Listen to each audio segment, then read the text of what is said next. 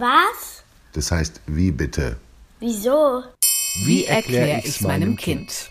Warum es an Weihnachten leicht Streit gibt. Von Anke Schipp.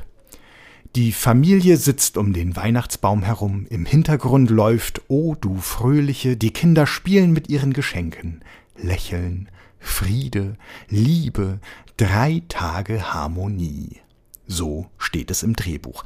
Aber leider sieht es an Weihnachten oft anders aus. Mama schimpft, weil die Tochter sich partout kein Kleidchen anziehen will, und Papa schmollt, weil Mama findet, dass der Weihnachtsbaum schief ist. Oma sagt, die Gans sei zäh, weil Mama sie zu lange im Ofen hat. Mama schmollt jetzt auch, die Kinder streiten, weil einer vier und der andere nur drei Geschenke bekommen hat. Papa brüllt, Ruhe jetzt, dann gibt es nächstes Jahr gar nichts. Und Oma sagt, und Danke haben sie auch nicht gesagt.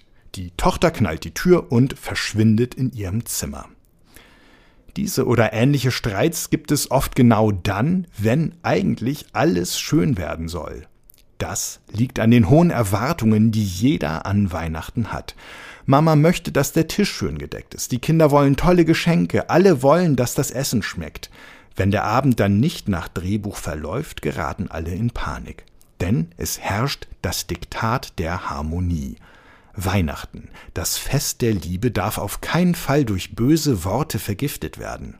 Streit bekommt an Weihnachten eine andere Dimension, weil der Abend keinen Streit vorsieht.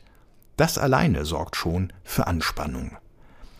Wenn man sich an einem normalen Montagmorgen streitet, weil der Ranzen schon wieder nicht gepackt ist, auch wenn in einer Viertelstunde die Schule anfängt, ist das anders. Es gibt auch Krach in der Familie, aber das ist eben der Alltag. Streit an Weihnachten, das darf nicht sein. Es gibt Bilder, die in den Köpfen der Familien herumspuken. Bilder aus Filmen, aus der Werbung, Bilder, wie wir sie von alten Postkarten kennen. Die Familie, wie sie sich einträchtig um den Weihnachtsbaum gruppiert. Umgekehrt kann das nur heißen, eine Familie, die sich an Weihnachten streitet, die muss zerrüttet, kaputt, am Ende sein. Das ist natürlich nicht so.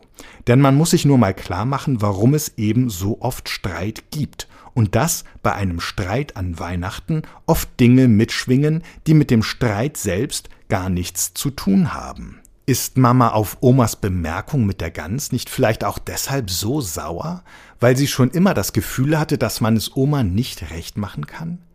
Findet der Bruder die Geschenke seiner Schwester womöglich deshalb besser, weil er sich schon das ganze Jahr über benachteiligt fühlt?